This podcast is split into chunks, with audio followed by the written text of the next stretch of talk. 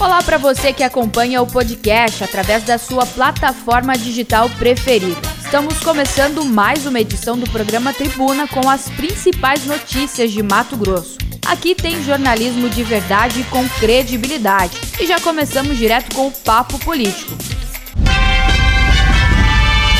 Papo Político.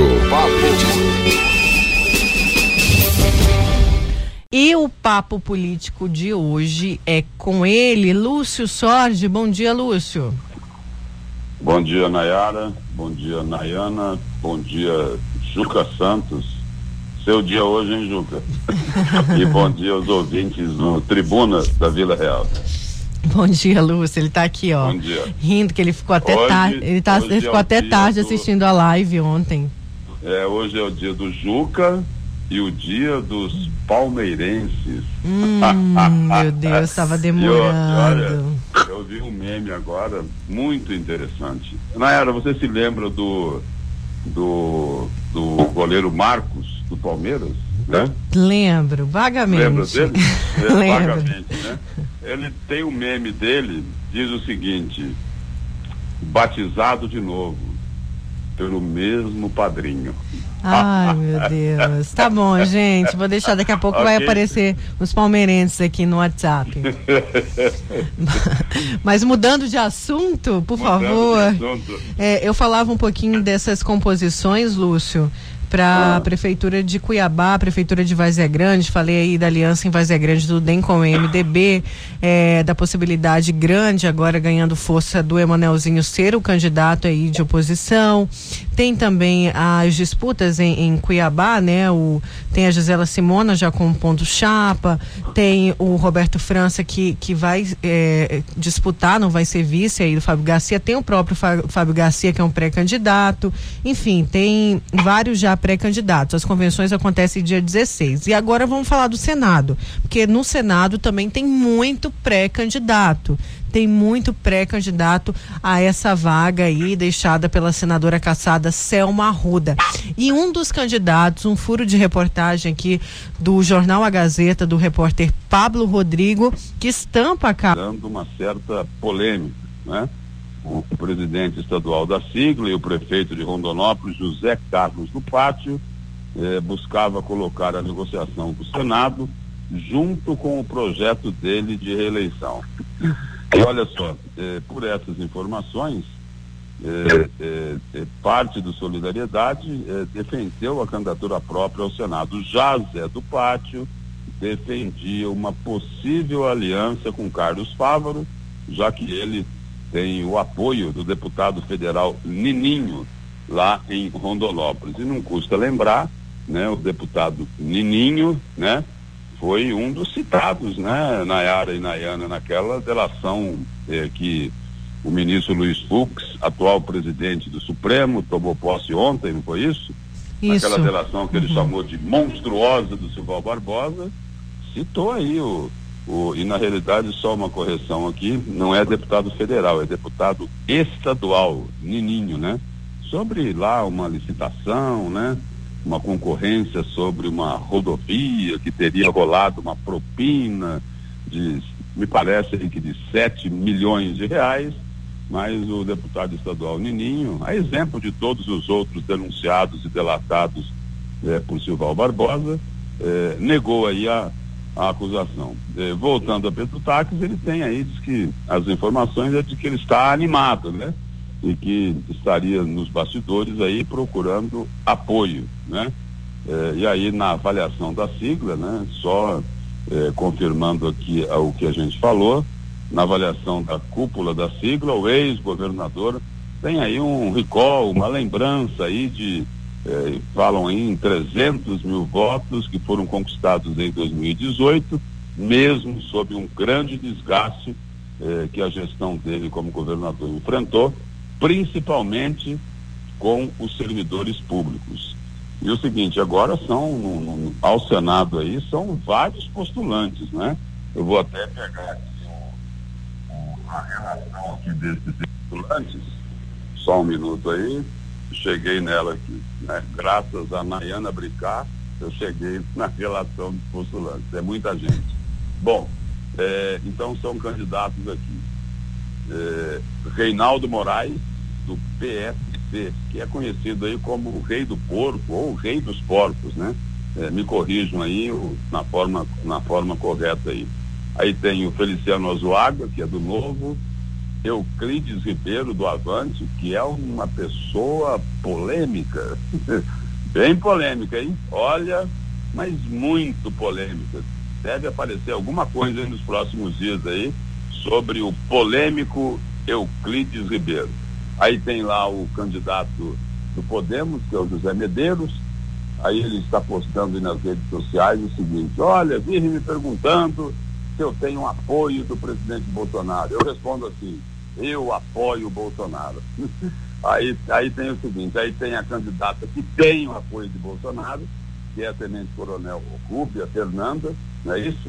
Aí no, na convenção dela, o presidente apareceu lá, né? É assim, não foi assim tão enfático, né? Mas disse que apoia ela, não é isso? Não deu nem um sorriso, mas falou, olha, a minha candidata ao Senado aí em Mato Grosso é a Tenente Coronel Rubia Fernando.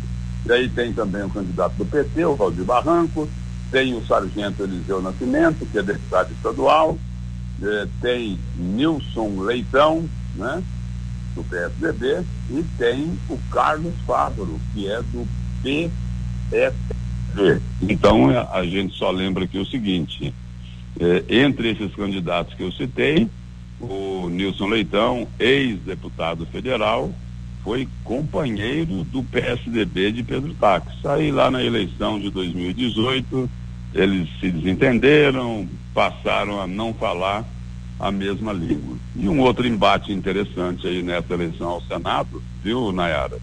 É, é, é que Pedro Taques vai enfrentar o ex-vice-governador dele, né?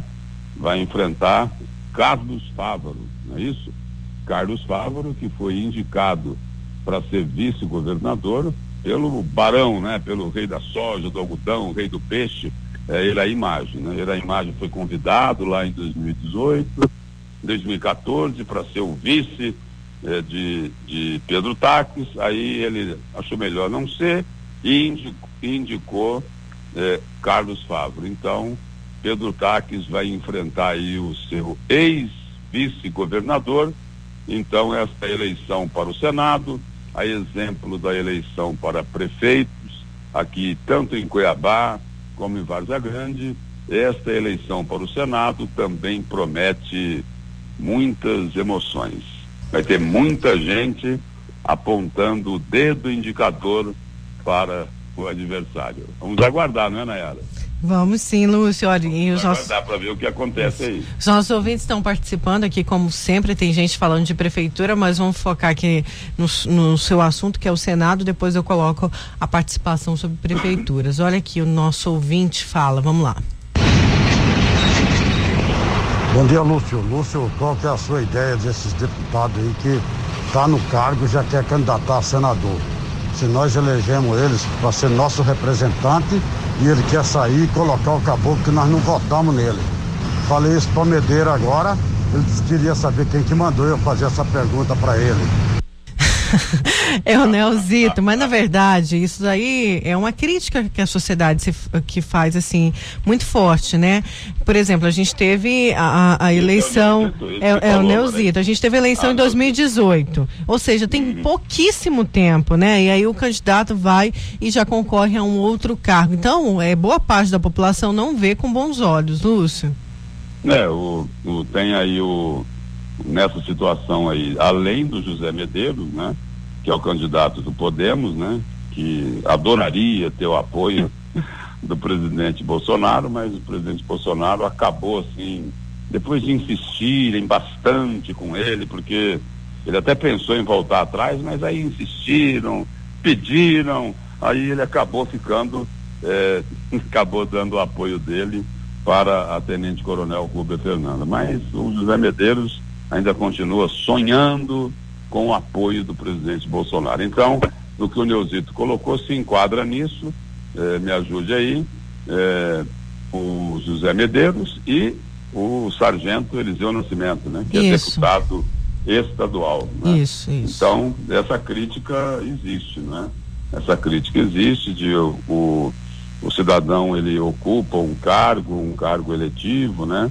As pessoas elegeram ele para ser deputado estadual ou deputado federal e de repente ele resolve aí fazer eh, desse cargo aí, desse mandato popular, um trampolim para tentar um cargo eh, maior, né? Mas aí o que o Neuzito colocou, eh, eh, o eleitor é que vai dar essa resposta nas urnas, né? Tem mais é uma... democrático. Isso, tem mais participação aqui. Bom dia, Nayara, Lúcio Arisnei de Alcântara. Gostaria de saber se o, se o Lúcio acha que o Pedro Táxi vai usar como alegação na campanha dele que ele é o candidato aqui da Baixada Cuiabana. Lúcio? Olha, o, o, ele, a base dele é aqui, não é?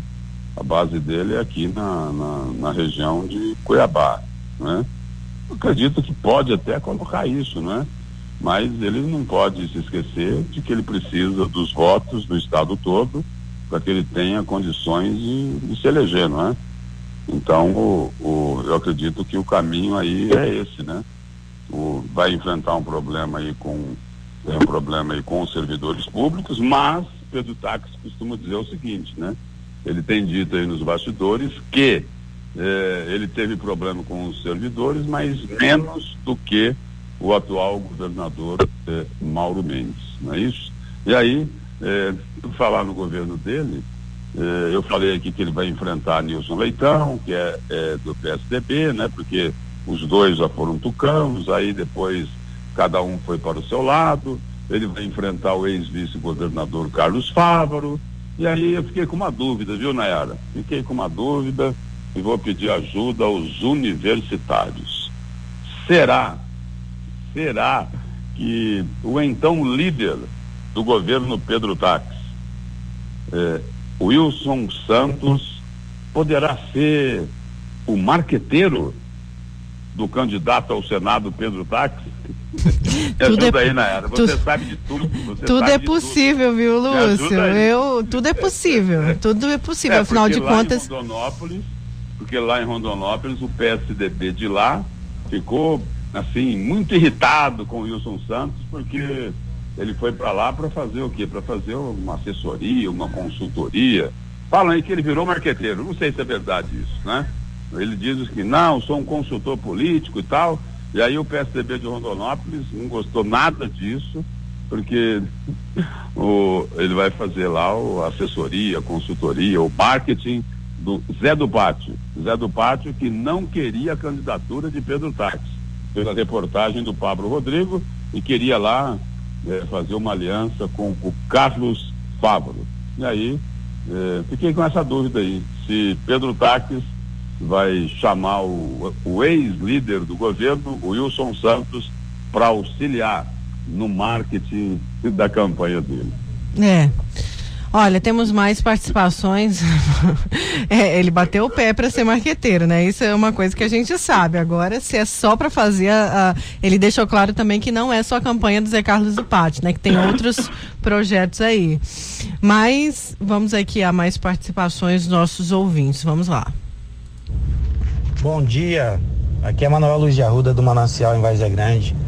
É, sobre essa, essa questão que o Neozito colocou aí, eu acredito que a solução seria a pessoa que pretender que, que, que tem um cargo né, e pretender se reeleger para outro cargo, sendo que o cargo dele está em andamento, o licenciamento deveria ser definitivo, porque é muito cômodo a pessoa é, se licenciar para concorrer a um outro pleito eleitoral e caso perca voltar para o mesmo cargo que, que atuava. Isso é muito cômodo, é por isso que eles fazem esse tipo de jogada. Bom dia a todos, Manuel Luiz de Arruda. Tem mais gente aqui participando, vamos lá com mais participação. Bom dia, Nayara e o Luz. O caldeirão tá fervendo, né? Afonso Ribeirão do Lipa. Afonso falou aí qual será deles que tem propostas para agricultura familiar? A gente não sabe ainda, né, Afonso? Mas o Tribuna vai fazer rodadas de entrevista aqui, não só o Tribuna, o Grupo Gazeta de Comunicação vai fazer rodadas de entrevistas e os nossos ouvintes vão poder conhecer as propostas e escolher o melhor nome. Agora, a agricultura familiar com certeza vai estar nesse debate, porque vem crescendo cada vez mais e cada vez mais, Lúcio, principalmente é o que eu ouço aqui dos nossos ouvintes, tem muita gente da zona rural, está faltando fomento, está faltando ajuda para esse pequeno produtor que vive ali do que plana, do que planta. Vamos a mais. É. Pode falar, pode falar. Não, não, em toda campanha, em toda campanha tem o pessoal aí que para tentar conquistar o voto aí dos pequenos agricultores, né? Das famílias né, que trabalham em pequenas propriedades, né?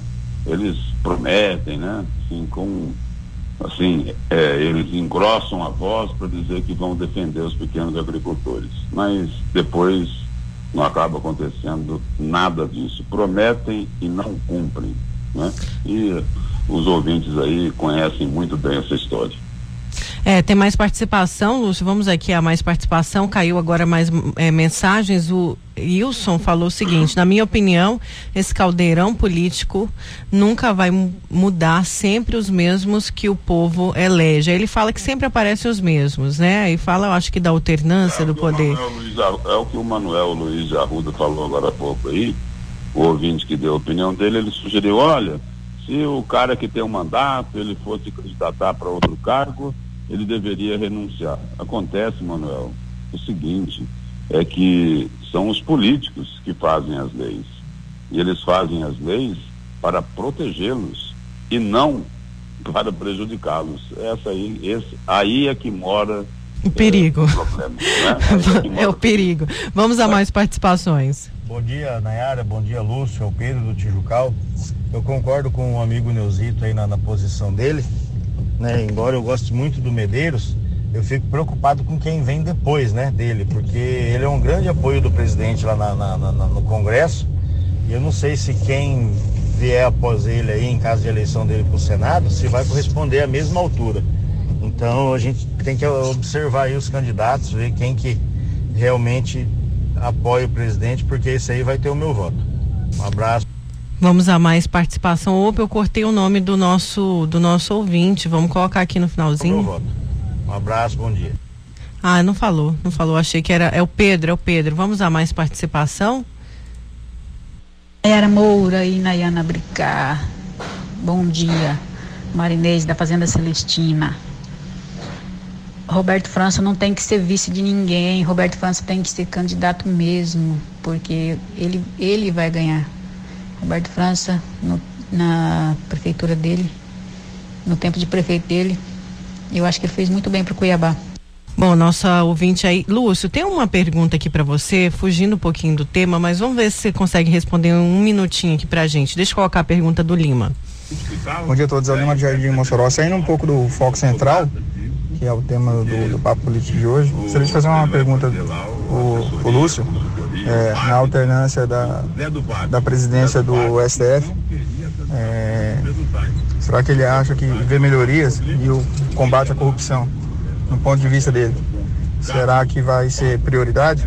Rapidinho sobre o STF, Lúcio, você, você pode responder a pergunta do Lima? É, eu responderia se ele falou assim, vai ter melhorias? É, é relativo isso, né? É, quem assumiu foi o ministro Luiz Fux, no lugar de Dias Toffoli. É, aí a gente precisa pontuar o seguinte: o ministro Luiz Fux, ele é simpático à Operação Lava Jato, que tem muita gente querendo enterrar. O primeiro ponto é esse, né? É, assumindo, ele assumindo a presidência, como assumiu, né?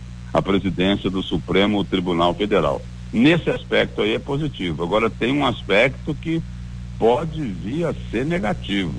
Lá no Supremo, quem decide as coisas da Lava Jato é a segunda turma, que hoje é o seguinte, é, só está dando dois a dois e beneficiando quem? O réu, não é isso? Porque estão lá Ricardo Lewandowski e Gilmar Mendes. Esses dois aí é, normalmente votam contra a Lava Jato, não são simpáticos à Lava Jato. Aí eles colocam as razões deles, tentam explicar, mas o fato é esse. Não tem simpatia pela operação Lava Jato. E aí, e aí o problema pode ficar maior, porque Dias Toffoli, que deixou a presidência do Supremo, ele originalmente pertence à primeira turma, mas, mas o que estaria sendo tentado é para que ele seja transferido para a segunda turma do STF. E aí é, é quase que natural, né? O que todo mundo desconfia é que ele cerraria fileiras ao lado de Lewandowski e de Gilmar Mendes. E aí, coitada da Lava Jato. Certo, Lúcio, respondido então, a gente mudou um pouquinho aí o tema, mas é importante a gente falar sobre isso. Lúcio, obrigada pelo papo político de hoje. Ok, Nayara, um bom dia para você, bom dia, Nayana, e bom dia aos ouvintes do Tribuna da Vila Real. Bom dia, esse foi o Lúcio Sorge no Papo Político de hoje. Olha, gente, é, daqui a pouco vamos com mais informações aqui no Tribuna para você. Tem prestação de serviço, tem novidades aí. Vamos falar também sobre o Setembro Amarelo, tá, gente? Eu convido você para participar com a gente sempre. Tem umas denúncias aqui. É, o Sandro Rosa está falando que a Águas Cuiabá está com um problema sério na Morada do Ouro 2. Há duas semanas é, vários dias sem água, sendo que aqui é atendido pelo sistema 24 horas do fornecimento normal. E quando ligam no call center, não sabem informar nada. Sandro, a gente vai ver junto à assessoria da Águas Cuiabá. Tem outra denúncia aqui, é o Alan Rosa morador da região do Mar Andreasa, sobre o acidente que a gente falou, Nayara. É lamentável a falta de interesse dos guardas municipais de Vazé Grande. Ciente do acidente ocorrido na rodovia Mar Andreasa, simplesmente fecharam a passagem, fizeram o desvio pela estrada da Guarita, mas não colocaram ninguém indicando as vias alternativas para os condutores que não conheciam. Afinal, hoje em Vazia Grande, qual a real função da Guarda Municipal? Pois tenho certeza que a maioria dos cidadãos vazegrandenses não sabem. Bom, vamos falar com a Guarda também, viu, meu amigo, para levar a sua reclamação. A gente vai para um breve intervalo e já voltamos com o Tribuna. A Vila Real 98.3 está apresentando Tribuna, Tribuna com Nayara Moura. Voltamos com Tribuna desta sexta-feira, gente. Sextou aqui no Tribuna. Olha, eh, vamos continuar falando de eleições, Nayana?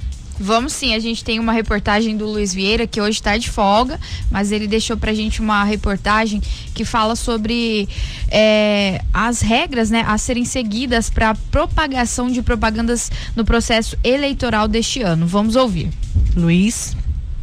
É isso mesmo, com a pandemia do novo coronavírus, candidatos das eleições irão ter que inovar na propaganda eleitoral de 2020, utilizando ainda mais as redes sociais, mas é preciso seguir algumas regras para que não sofra pela, penalidades pelo Tribunal Eleitoral. E sobre este assunto eu converso com o doutor Lídio Modesto, que é coordenador de propaganda eleitoral do TRE Mato Grosso. Doutor, como é que está sendo é, é, organizada essa questão das propagandas eleitorais? Há uma diferença muito grande em relação ao último processo eleitoral realizado por conta de novas regras a serem seguidas agora nesse tempo de pandemia. Não é isso? Bom dia.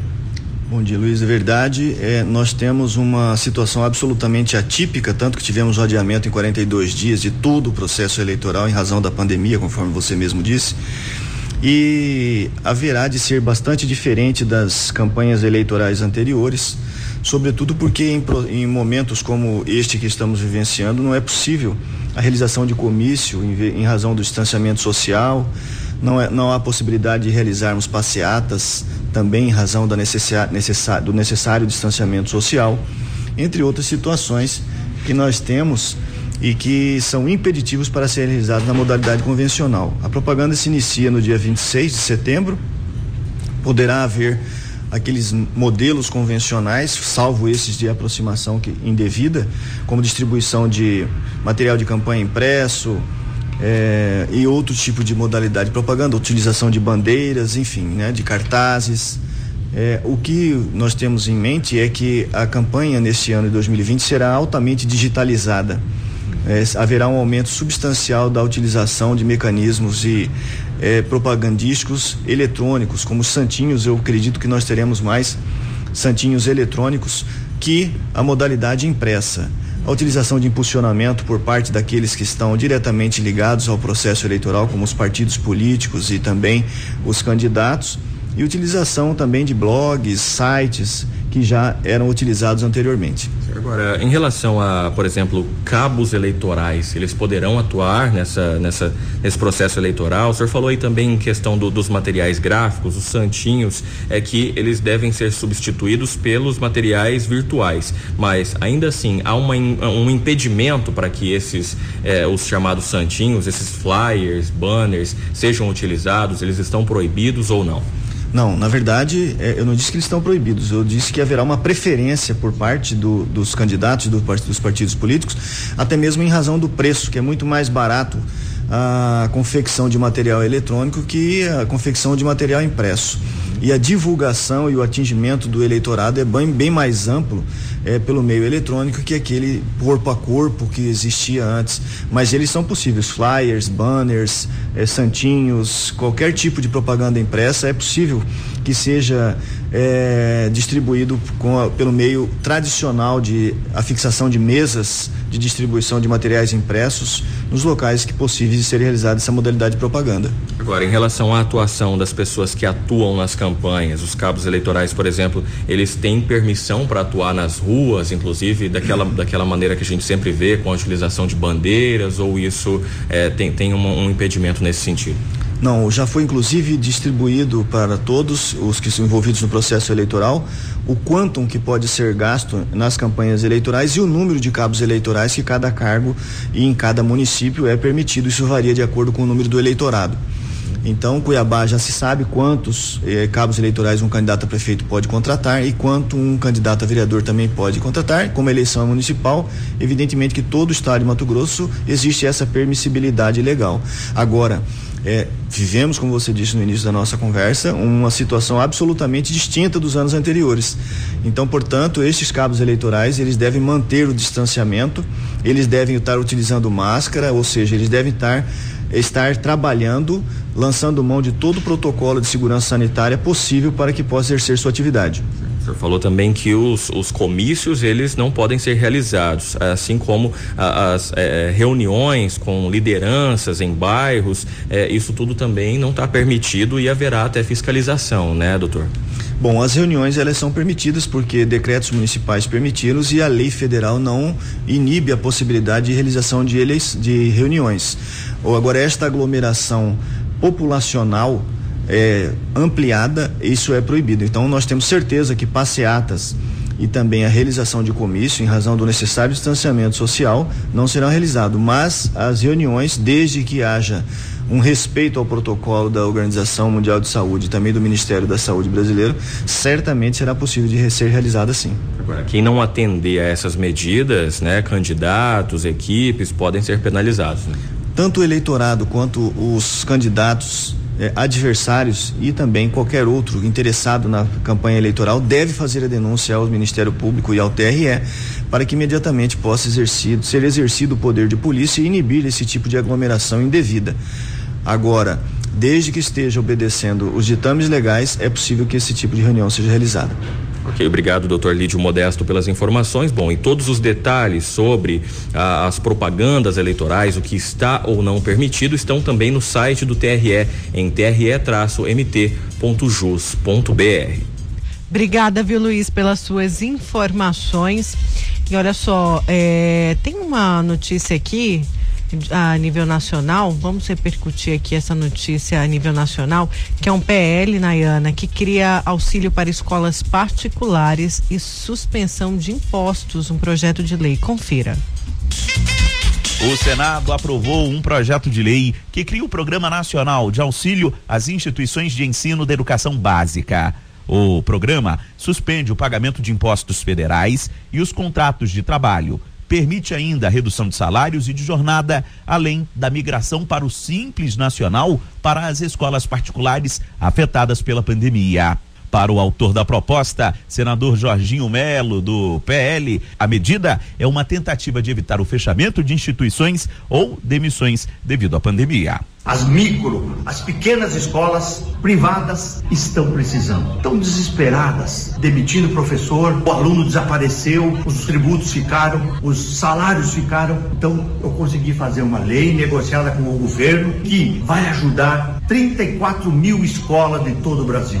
Escolas pequenas, até 3 bilhões de crédito vai ser possível repassar. A moratória dos tributos, quatro meses de carência. O projeto também prevê um repasse único da União no valor de 3 bilhões de reais para estados e municípios. O dinheiro será distribuído mensalmente em parcelas de 3 a 10 mil reais para as escolas até o final da pandemia.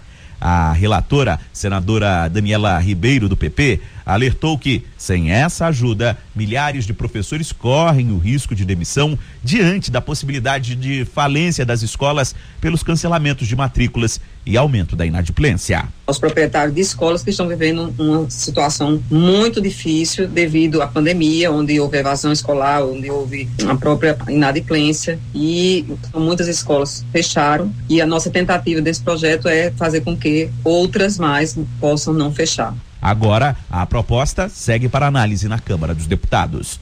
Agência Rádio Web de Brasília, Yuri Hudson.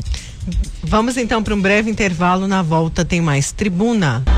A Vila Real 98.3 está apresentando Tribuna, Tribuna com Nayara Moura. Voltamos com tribuna desta sexta-feira. Olha, gente, daqui a pouco vamos falar de lambadão aqui. Isso mesmo, tem estreia na telinha da TV Vila Real, mas é daqui a pouquinho a gente vai falar sobre esse assunto.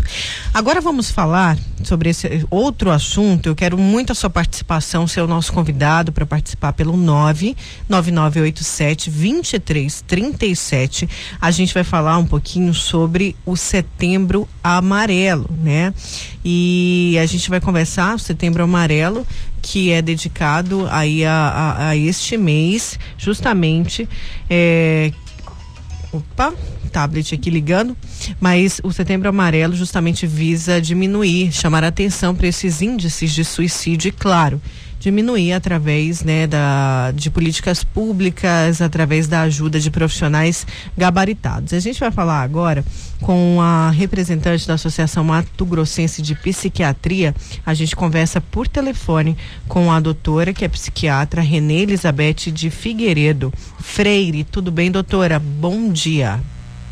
Bom dia, Nayara. Estou aqui à disposição de vocês. Pois é, é um tema, quando a gente fala, né, do Setembro Amarelo, ele veio justamente para trazer e chamar a atenção para esses números de suicídio. Eu te, teve um dado que eu li e que eu fiquei assim super triste, que a cada 40 minutos, se eu não me engano, uma pessoa morre eh, por suicídio e que Cuiabá é a capital do suicídio. Eu não sabia disso. Está no ranking aí de casos de suicídio.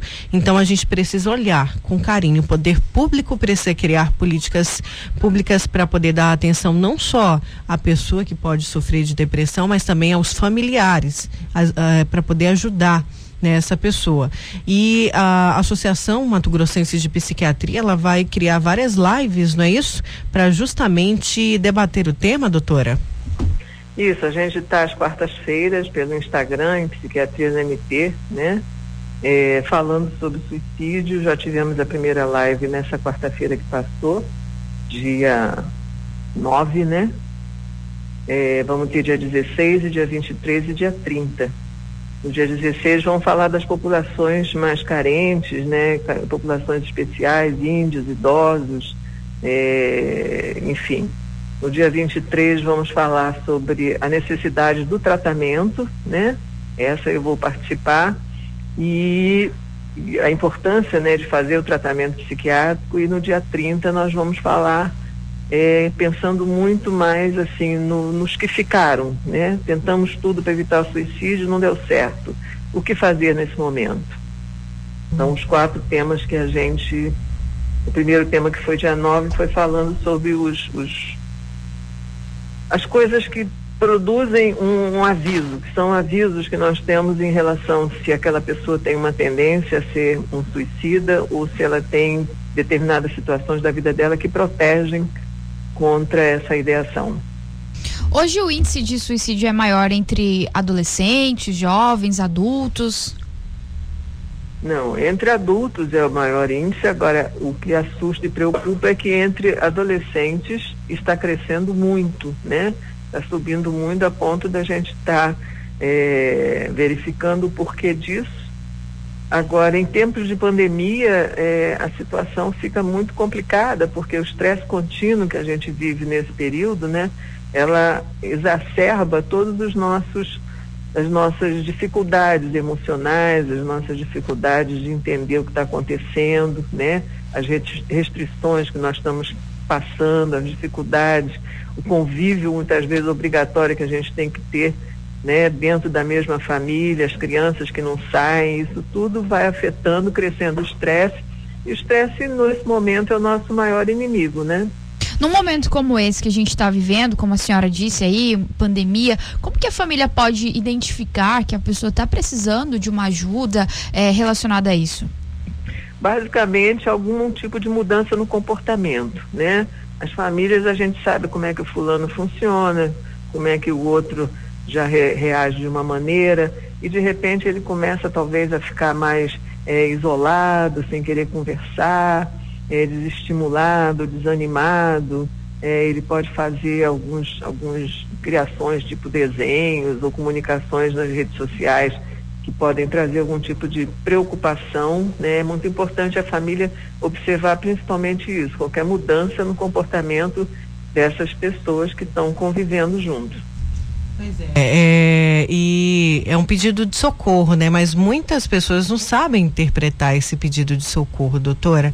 É um problema sério. Por isso que eu falei no início, é preciso também uma atenção do poder público para amparar essas famílias, para ajudar a, a, trazer luz para essas famílias no que se diz respeito à identificação da tristeza excessiva, não é?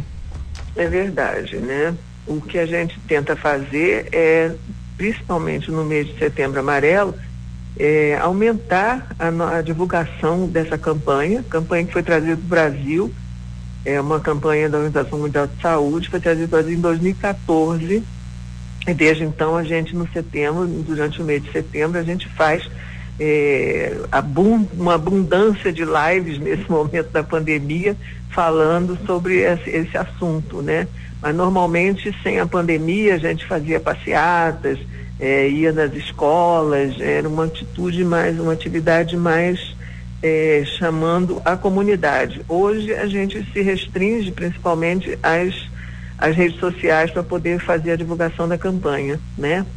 É, então, hoje, apesar da família estar tá em casa mais tempo, muitas vezes a gente é, existe um clima que pode perturbar esse equilíbrio emocional das pessoas. Mas sempre é bom estar todo mundo atento, um ao outro, para poder perceber se houve alguma modificação no comportamento que seria uma bandeirinha já amarelinha, já chamando atenção para essa mudança e ver o que significa isso. Olha, tem várias participações aqui. Vamos com as participações dos nossos ouvintes via WhatsApp. Bom dia, doutora. Doutora, qual o papel da religião ou da falta da religião nessa questão do suicídio? Isso influencia, não influencia? Você vai poder explicar pra gente? Bom dia, Sandro Rosa. Doutor. Bom dia, Sandro. Olha, a religião, cada vez mais a gente tem procurado é, agregar como forma de conhecimento, como forma de apoio, né? Porque quando você tem uma. Não, não interessa se é religião, qual é o tipo de religião, mas a tua ligação com o que é divino é a coisa mais importante, né? A transcendência da religião não como obrigação de ir à missa ou comungar ou cantar hino, né? Mas essa relação com Deus, né? Porque se a gente está aqui, a gente deve a Ele estarmos aqui. Então é muito importante que a gente tenha essa relação com o divino na nossa vida diariamente. Com certeza, vamos aqui a mais participação dos nossos ouvintes. O pessoal tá falando aqui. É, vamos lá. Bom dia, Nayara. Bom dia, entrevistada. Aqui é o João Jardim Aeroporto. Eu tenho acompanhado sempre as campanhas da, do C, da CVV, porque eu sou um dos grandes admiradores da, do, do, trabalho de vocês, porque eu acho que é um, uma das poucas ONGs sérias no Brasil. E, e as campanhas, eu, eu, eu, gostaria de parabenizar a última, essa última campanha que vocês estão fazendo. Que ao invés de citar o suicídio em si, vocês estão é, é, enaltecendo a vida. E eu tenho visto vários várias faixas na cidade enaltecendo a vida. Eu acho que é por aí. Eu acho que a pessoa tem que ter, a pessoa que está com, com, algum problema, depressão, então ele tem que ele tem que ver o lado positivo. E as outras campanhas sempre citavam um problema ou outro. E, e eu sinto que hoje é, que, que, a campanha, eu acho que é por aí daqui para frente. A campanha ela tem que ser enaltecendo a vida e, e essas pessoas ter o prazer de viver. E parabéns pela campanha e tomara que as próximas sejam do, no mesmo sentido. É, ele falou do CVV e a gente conversa com uma representante da Associação Mato Grossense de Psiquiatria, mas todo mundo andando de mãos dadas, né, doutora, no Setembro Amarelo, justamente aí para ajudar familiares, para ajudar para ajudar pessoas que precisam e muito. É, exatamente. O CVV é, é, é uma instituição, né, um serviço que já presta ajuda a, a pessoas com ideação suicida já há muitos anos, né? É, hoje a gente tem um, um, um, trabalho de epidemiologia estatístico, né, mostrando que pelo menos 97 a 98% das pessoas que cometem suicídio têm um diagnóstico psiquiátrico por trás. Então, é, há necessidade, né, que a gente possa esclarecer a população também sobre essa questão, né? É claro, vamos enaltecer a vida, sem dúvida nenhuma, mas é, uma pessoa que está extremamente depressiva, ela não tem é, condições de simplesmente enaltecer a vida. Agora, vamos falar de suicídio? Vamos falar de suicídio, sim. Já existem trabalhos que mostram que quando a gente fala sobre suicídio, a tensão é, que leva a pessoa muitas vezes a tentar o suicídio, essa tensão diminui quando fala disso. Então, ah, não fala não, porque isso vai dar ideia na cabeça da pessoa. Não, não é assim não.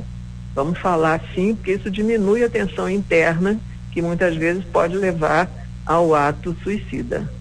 É, doutora, temos várias participações aqui. Olha aqui.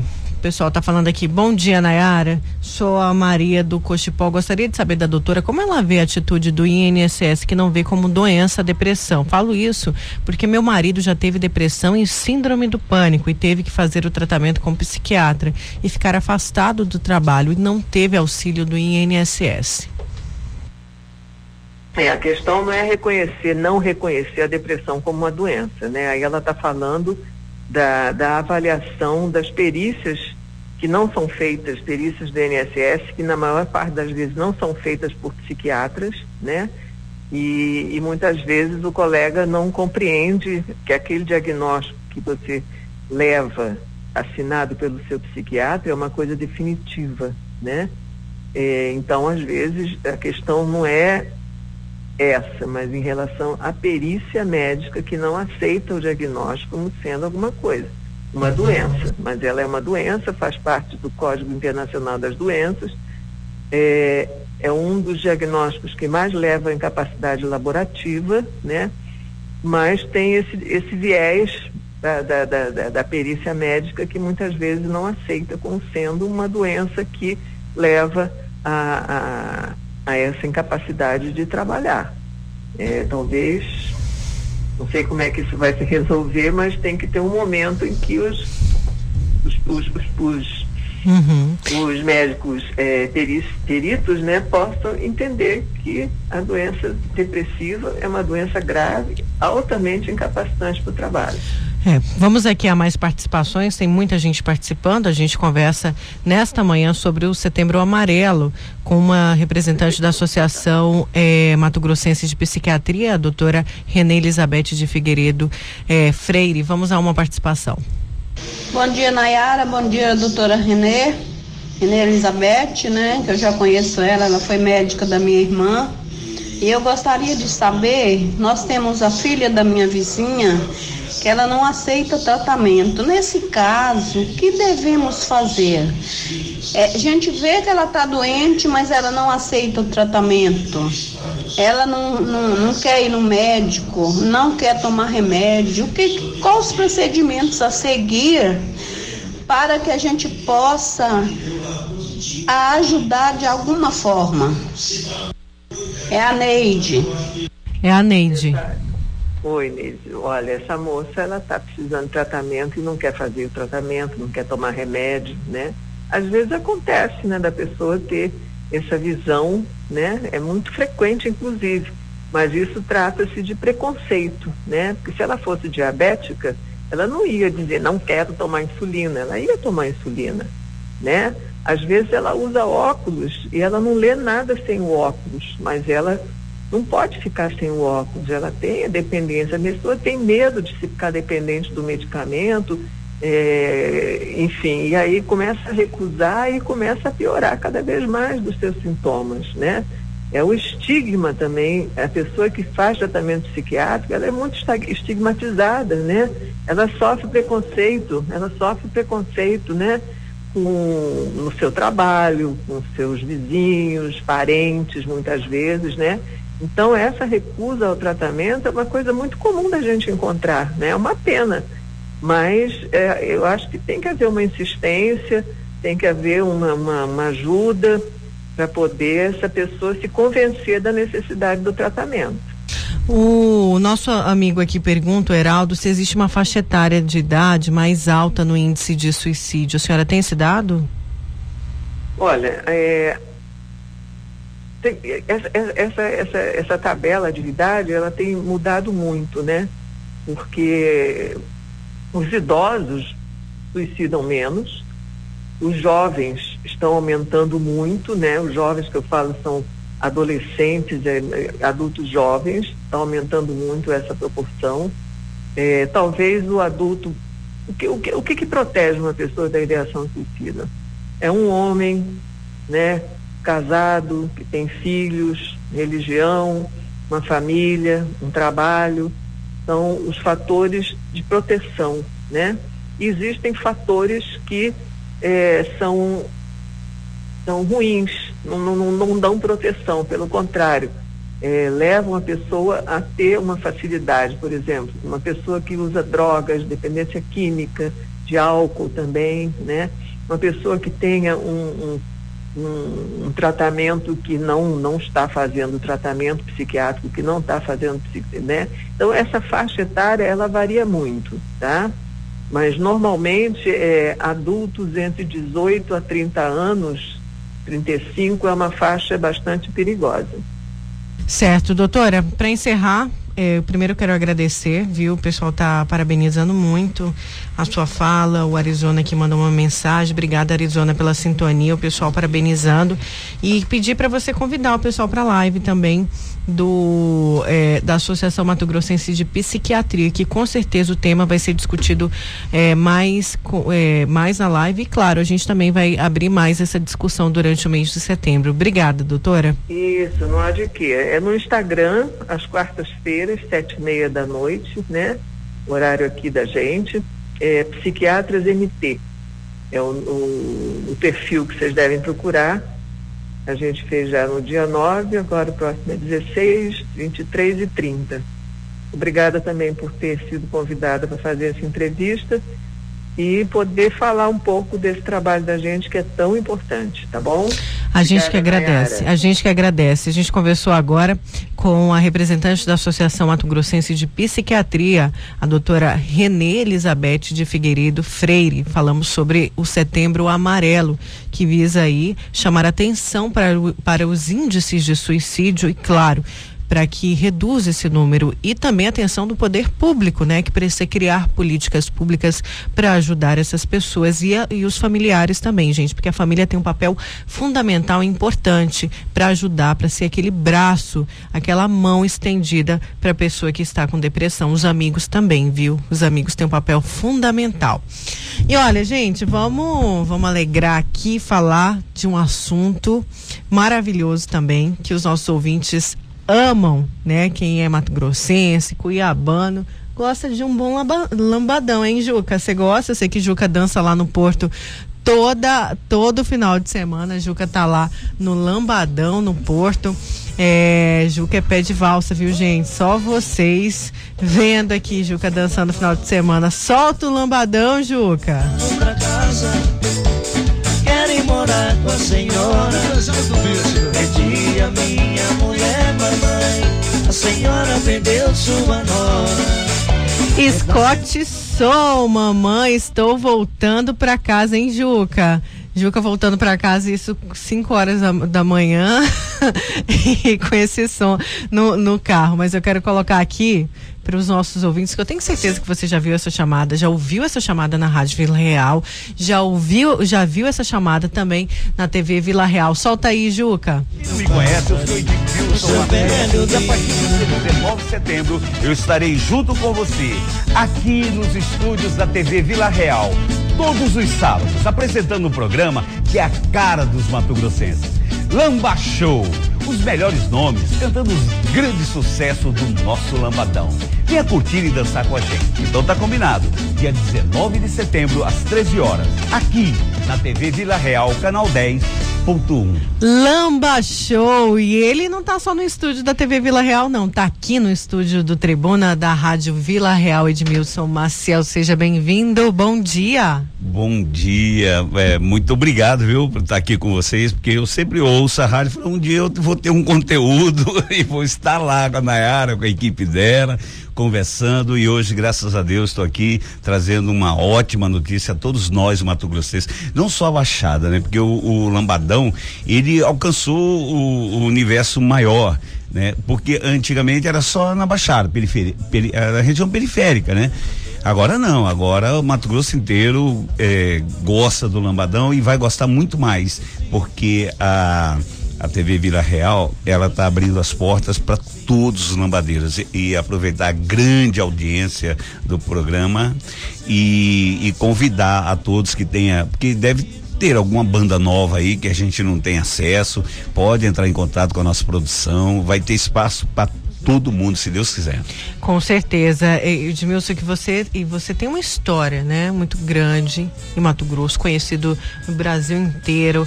É, todo mundo sabe do seu trabalho, a credibilidade e do seu fomento à música cuiabana, principalmente ao lambadão. Então não podia ter uma pessoa melhor para falar disso. E como que a população cobrava, né, gente? Cadê muito. o lambadão na televisão é. mato grossense? Cadê o lambadão na televisão cuiabana? E aí agora tem o pois Lamba é. Show. Eu, na, eu, na, eu tô voltando para casa, né? É igual essa música aí, tem tudo a ver, mamãe. Tô, tô voltando para casa e eu, por muito tempo eu fiz parte é, da, da, do grupo, né? E fazendo aquilo que eu mais gosto, que é divulgar a nossa, a nossa cultura. E agora com esse espaço novamente, né? Agora diferentemente, porque antigamente eu fazia as sextas-feiras, que era dentro do revista, fazia a sexta musical. Agora será aos sábados, às 13 horas, antes do, do, do Lamba Show, o, o, o, o nosso amigo o, Arizona, o Arizona no ele, revista. Ele tá, ele tá com revista sertanejo, que é um cara fantástico, um programa sensacional. Olha que privilégio. Ele vai entregar o horário para mim, né? Ele termina o programa dele, vai falar agora com vocês, Edmilson Marcel. Olha que privilégio. Arizona é um grande comunicador. Né? Exatamente, é respeitado também. e merece tudo o nosso carinho.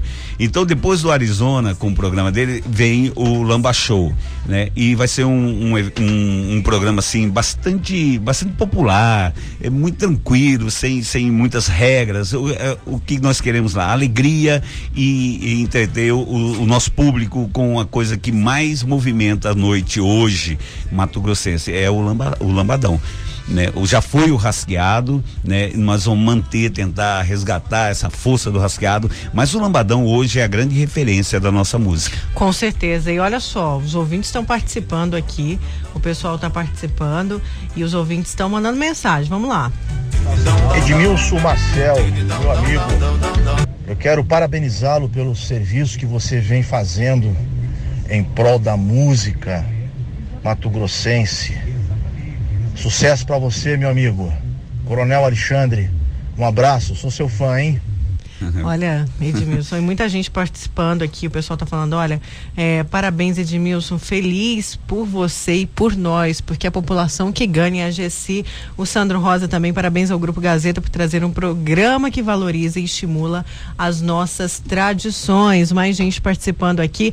O Lambadão faz parte da nossa cultura. Parabéns pela iniciativa do Grupo Gazeta e o apresentador, o Edmilson Maciel, que eu gosto muito, o Heraldo Duarte. Nossa, eu fico, eu fico, muito feliz essa receptividade, são meus amigos aí comunicando comigo. E Nayara, eh, nesse período de uma semana, mais ou menos, que começou a divulgação, a repercussão é muito grande. Eu, no mercado, no açougue, nos lugares que eu passo, lá no posto de gasolina, com o frentista lá, tá todo mundo falando, oh, parabéns, vai voltar, que massa, poxa, que legal, ó, oh, tô sabendo, hein?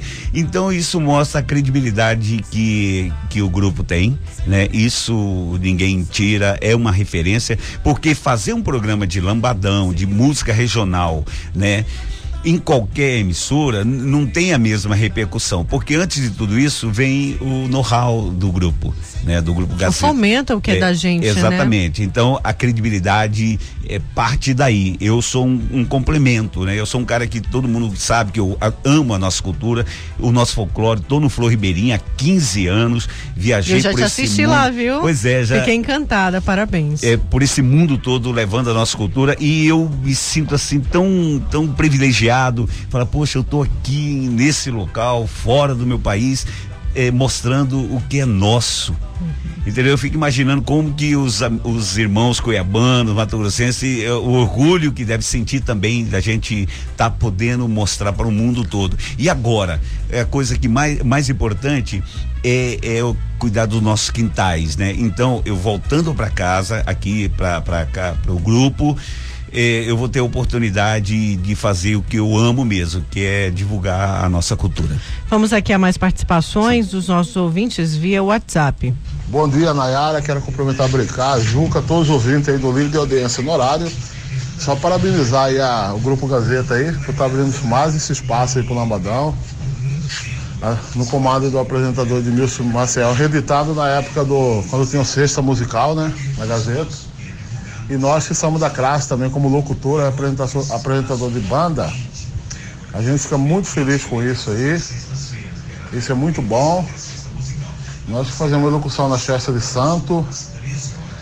E esse programa com certeza vai abrir espaço para muitas bandas desconhecidas e com certeza vai ser um sucesso aí, porque o povo gosta do, do lambadão, do rasqueado. E vai ser sucesso, audiência total esse programa aí, com certeza. Chacororé aqui do Cuxipó. Obrigada, Chacororé. Tem mais gente para você agradecer os dois. Amo de paixão essa pessoa linda e simpática desde o começo da sua banda. Bem-vindo. Estamos precisando dessa obra-prima, felicidades. E, e, e o, o, Chacororé falou, vai ter rasqueado também, sim. vai ter tudo que é da nossa cultura, sim, né? Sim, é com o, não porque tá o nome é, Lamba Show que vai ser só lambadão, não.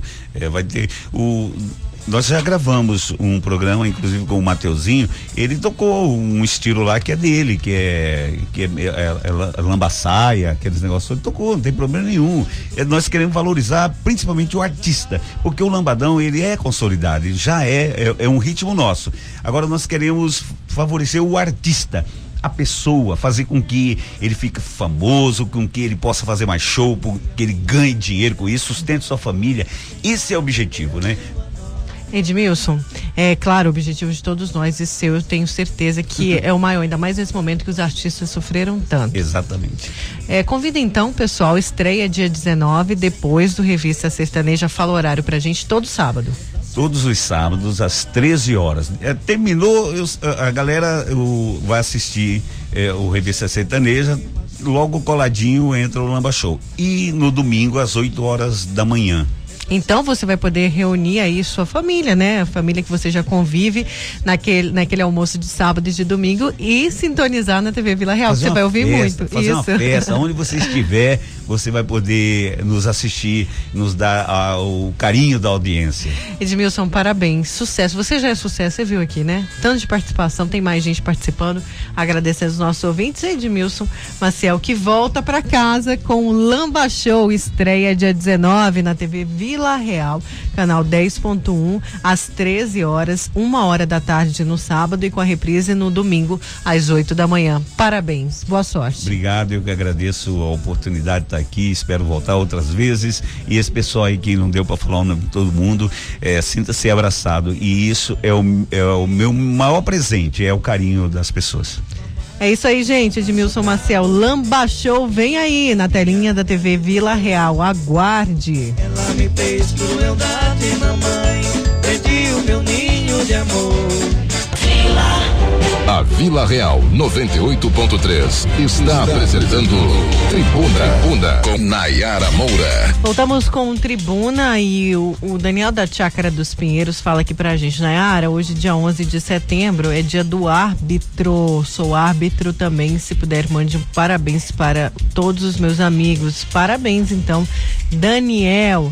É, tem mais gente aqui participando. Olha só, essa denúncia já é antiga da nossa ouvinte, do nosso ouvinte. Hoje tem 18 dias que meu filho está sem o medicamento olanzapina de 10 miligramas e ainda não chegou na farmácia do SUS. Acabei de receber uma mensagem dizendo que não chegou ainda. Eu é, tenho favor, uma, um posicionamento na área da Secretaria Estadual de Saúde.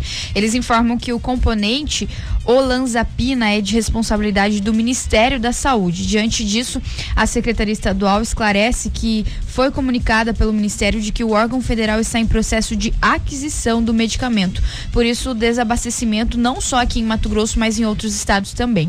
No que se refere ao prazo de entrega, a Secretaria orienta eh, contato com a assessoria do Ministério da Saúde. A gente vai entrar em contato também com o Ministério da Saúde para saber se tem uma previsão para a entrega desse remédio. Certo, Nayana, olha, a gente vai entrar, tá? Mais uma vez falar isso para nosso ouvinte. Vamos conversar, a gente sabe o desespero, né, que esses pais ficam com a falta de remédio para o filho. É, vamos então para o nosso quadro Viva Mais Saúde em Foco. Viva Mais, Viva Mais. Saúde em Foco. Oferecimento: Hospital São Judas Tadeu. Nosso maior prazer é cuidar de você. Telefone 65 2128 5454. Instituto Machado. Todas as especialidades em um só lugar. Ligue e agende sua consulta. 3623 6066. Imagens Medicina Diagnóstica. Ver você feliz, nossa melhor imagem. Agendamento 65 4009 8000. Ortoclin. O fim de suas dores ósseos musculares. Jardim Imperial, próxima Viola de Coxo. Fone 2129-7620. Microsom Aparelhos Auditivos. Avenida Historiador Rubens Mendonça 309. Cuiabá 3365-4747. Hoje no quadro Viva Mais Saúde em Foco, nós temos o Dr. Ricardo Torres, ele que é radiologista e também especialista em diagnóstico por imagem. Bom dia, doutor. Bom dia, tudo jóia? Bom dia ao ouvinte também. Tudo certo por aqui. Hoje o Dr. Ricardo fala sobre exames de imagem para o diagnóstico de lesões relacionadas ao esporte. Doutor, que tipo de exames que a gente pode fazer é, para diagnosticar aí algumas lesões relacionadas ao esporte? Então, a gente pode partir da, da parte mais básica, né? Que é um raio-x, é, que vê muito bem a parte óssea, né? Por exemplo, você está jogando futebol, bateu a canela lá e quebrou. Então o raio-x consegue ver, o ultrassom consegue ver aquele mesmo método que usa para ver as grávidas, né? É o mesmo, é o ultrassom. Você pode ver o seu tendão para ver se rompeu também. Você pode usar a tomografia para ver se quebrou, que é e a ressonância também, que é, é o mais é, sensível, ele consegue ver melhor a, a, as imagens. É aquele, esse, tomografia e a ressonância são aqueles métodos que você entra tipo num, num túnelzinho, num, num, num buraquinho que você entra lá com seu, sua articulação, com seu joelho, com seu tornozelo e dali vai sair as imagens, as fotos de dentro do seu, da sua articulação e por ali a gente vai ter ideia para falar o que, que aconteceu é, e solucionar o problema. Quais são as lesões mais comuns aí que, que você, como radiologista, percebe é, de pessoas que costumam praticar esporte? Às vezes pode nem ser atleta, né, profissional, é amador mesmo? Exatamente. Então, é, na verdade, não é exatamente isso que você falou. Não, não, não, não pega só pessoas é, atletas profissionais, amadores é, principalmente porque às vezes o que, que acontece? Acaba fazendo exercício de forma errônea ou às vezes acaba fazendo de forma excessiva e acaba acontecendo uma lesão. O que, que a gente vê bastante? É, a bursite, que é uma, uma capinha que a gente tem de como se fosse um lubrificante que a gente tem no ombro, ao redor do ombro, e às vezes a gente começa a fazer alguns exercícios, sobrecarrega ela e ela começa a inflamar. Outra coisa, tendinites, que é a inflamação do tendão, que é aquela ligação do músculo com o osso, isso se chama tendão.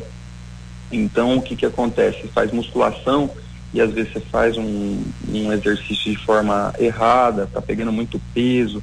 É, a gente tem essa mania, às vezes, não, de não procurar um profissional adequado, um, um, educador físico, ou um ortopedista, ou um médico do esporte, um é, fisioterapeuta, são é, profissionais relacionados a, a, que podem nos dar uma, uma condição de fazer exercício corretamente o que acontece? A gente começa a fazer tu, tudo errado e sobrecarrega. Então, as lesões, tendinite, bursite e as piores que seriam um rompimento do tendão. Ele vai ficando inflamado, vai ficando inflamado e acaba rompendo. E também a fratura. E essas são as lesões mais, mais comuns, assim. Doutor, é, Nayara, tudo bom? Bom dia. Tudo bem, é, tem Nayara, pergunta aqui dia, do nosso ouvinte, nosso ouvinte que participa pelo 99987 2337. Agora a gente falou, hoje, dia 11, é dia do árbitro. E a gente está falando dessas lesões, né? Muitos Uhum. sofrem aí de várias lesões. E é, a, qualidade de- do exame interfere nesse diagnóstico?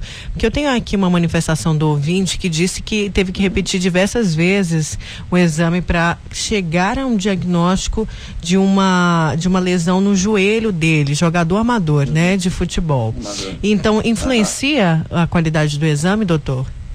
Com certeza. Na verdade, sim, um, você fazer um, um exame com um protocolo é, direcionado, com, com, com bastante qualidade na imagem, vai facilitar o nosso trabalho, do radiologista, que vai ver aquelas fotos, e, consequentemente, vai facilitar a, a vida do ortopedista ou do médico do esporte, do fisioterapeuta, para trabalhar em cima daquela lesão. O que, que acontece muitas vezes que são vários métodos, igual eu falei, tem o raio-x, tem a tomografia, tem o ultrassom, tem a ressonância. Às vezes, um tipo de método, por exemplo, um raio-x, ele não detecta uma, uma fratura, apesar de ele ser muito bom para ver fratura. Por quê? Porque a fratura ela está oculta e aí a gente vai ter que fazer uma ressonância, por exemplo, para a gente ter o diagnóstico. É, por exemplo, outra coisa, a ressonância ela é muito boa para ver ligamentos e muitas vezes no raio-x, muitas vezes assim, o, o raio-x, a tomografia eh, e ultrassom não vão ver esse, essas lesões. Então, às vezes, e, e a gente como paciente, eu falo agora como médico, mas como paciente também, às vezes a gente fica ansioso também, querendo ter essa, esse retorno e da, do diagnóstico, né? E às vezes é escalonado, a gente vai ter que partir com raio-x, demora, então não deu certo no raio-x, a gente parte com ultrassom, é, e aí a gente vai para a ressonância. É, então, assim, é, cada caso é um caso, entendeu? Então, muitas vezes a gente demora um pouquinho para chegar no, no exame corretamente, mas, assim, um bom exame com boa qualidade de imagem facilita muito a nossa vida, de todo mundo. Entendi. É, doutor, o José está fazendo aqui uma pergunta sobre dores na virilha, né? É, que poderia ser, ah, se, se poderia ser em algum músculo e se o exame por imagem também identifica é, essa dor da virilha. Boa, boa pergunta do José. É, O que que acontece? Daí até conversando com um amigo meu, teve é, um uma, uma amiga minha, na verdade, teve esse mesmo sintomas, dor na virilha. Aí, aí vem é, o ideal, procurar um, um médico para fazer essa, essa, essa análise dessa dor na, na virilha. Por quê? Porque pode ser, por exemplo, uma hérnia na virilha, tá? Que a, quando, o, por exemplo, a parte do intestino nosso é por um buraquinho na parede da, da nossa, do nosso abdômen. Isso é uma hérnia e pode dar uma dor na virilha. Outro diagnóstico pode ser ele, ele pode ter tido um estiramento, uma rotura na musculatura da virilha. Então, por exemplo, ele foi jogar futebol nem fez um alongamento é, e já começou a jogar o futebol lá dele. Ele foi fazer um, um, uma corrida, foi correr do nada, estirou e começou a doer a virilha. Provavelmente a gente tem os músculos adutores da, da, da coxa, a parte mais interna da coxa, que às vezes tem um rompimento. Então pode ser ou hérnia, de forma grosseira assim falando, né? Pode ser uma hérnia ou pode ser um, um estiramento na virilha dele, que pode estar acontecendo. Entendeu? Certo, doutor. A gente agradece muito as suas informações aqui no Tribuna. É, é, vamos só deixar. O pessoal liga às vezes, né, Nayana? Lá é, muitos, muitos, muitos ouvintes eles ligam hum. é, no, no, laboratório querendo se consultar com os médicos que dão entrevista aqui. É importante a gente esclarecer uhum. que esses médicos eles fazem exames, não é isso mesmo, doutor Ricardo? Uhum. Isso, a nossa especialidade, a radiologia, é como se a gente fosse. A gente vai ver a foto de, internamente do, do, do, paciente. E aí a gente vai escrever um relatório para o seu pro ortopedista, para o médico do esporte, para o clínico geral, para o reumatologista. E às vezes o paciente vai fazer também exame com a gente, por mais que a gente é, só, só, escreve ali o que a gente está vendo nessas fotos, muitas vezes a gente vai conversar, pode estar tá conversando também com, com esses pacientes para a gente também entender o problema dele, dessa dor. Então, a gente não consulta diretamente, só que às vezes a gente tem essa, essa conversa informal ali com, com o paciente, na própria clínica ali na, na imagem. A gente faz isso bastante também. Certo, doutor. Muito obrigada então pela participação aqui no Tribuna. De nada, obrigado eu e estamos à disposição para qualquer é, é, conhecimento nessa área nossa, que é bem ampla. Tá reforça tá pra gente. Pra reforça pra gente hum. os contatos para quem ouviu a entrevista e, e, quiser entrar em contato com vocês, talvez até fazer algum exame. Então, geral, a gente tem nosso, na verdade, nosso call center que, que o, o paciente pode estar ligando. A gente tem nossas redes sociais, que é Facebook, Instagram, por ali tem todos os, os números que pode estar entrando em contato. É, e se algum paciente é, quiser fazer um exame, por exemplo, ou de ultrassom, é, ou raio-x, ou tomografia ou ressonância, quer que, ah, eu quero que o doutor Ricardo Torres é, teça lá, escreva o, o, o, relatório do meu joelho, ou quero conversar com o doutor Ricardo quando eu for fazer o exame. É só falar com nossos atendentes é, e que a gente está à disposição deles. Então, é, no, na própria rede de procura na internet, Google, você colocar lá imagens Cuiabá, vai aparecer todos os nossos, nossos contatos, inclusive esse que eu falei, Facebook e Instagram, que tem matérias é, constantemente lá e, e, que é legal para interação com, com os pacientes nossos também. Obrigada, doutor. É, esse, foi, esse foi o nosso quadro Viva Mais Saúde em Foco de hoje. Isso, nós conversamos com o Dr. Ricardo Torres, que é radiologista especialista em diagnóstico por imagem. Vamos, Nayana, brincar. Vamos sim, Nayara, agradecer aí aos nossos ouvintes pela companhia. Um excelente final de semana. Segunda-feira a gente está de volta, viu? Se Deus quiser. E olha, antes de encerrar, eu quero dar parabéns aqui ao nosso querido amigo. É uma pessoa sensacional, com um coração enorme. Gente, vocês não têm noção do que é este moço o Mortadela, Carlos Roberto Mortadela faz aniversário hoje. Parabéns, Morta. Parabéns, Mortadela.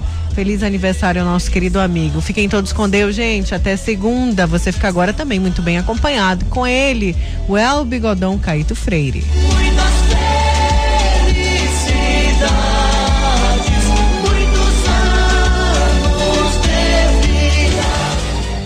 Essa foi mais uma edição do programa Tribuna. Apresentação Nayara Moura e Nayana Bricá. Reportagens Luiz Vieira. Operadores de áudio Juca Santos e Yuri Júnior. Direção artística Lennon Franz e direção de jornalismo Davi César.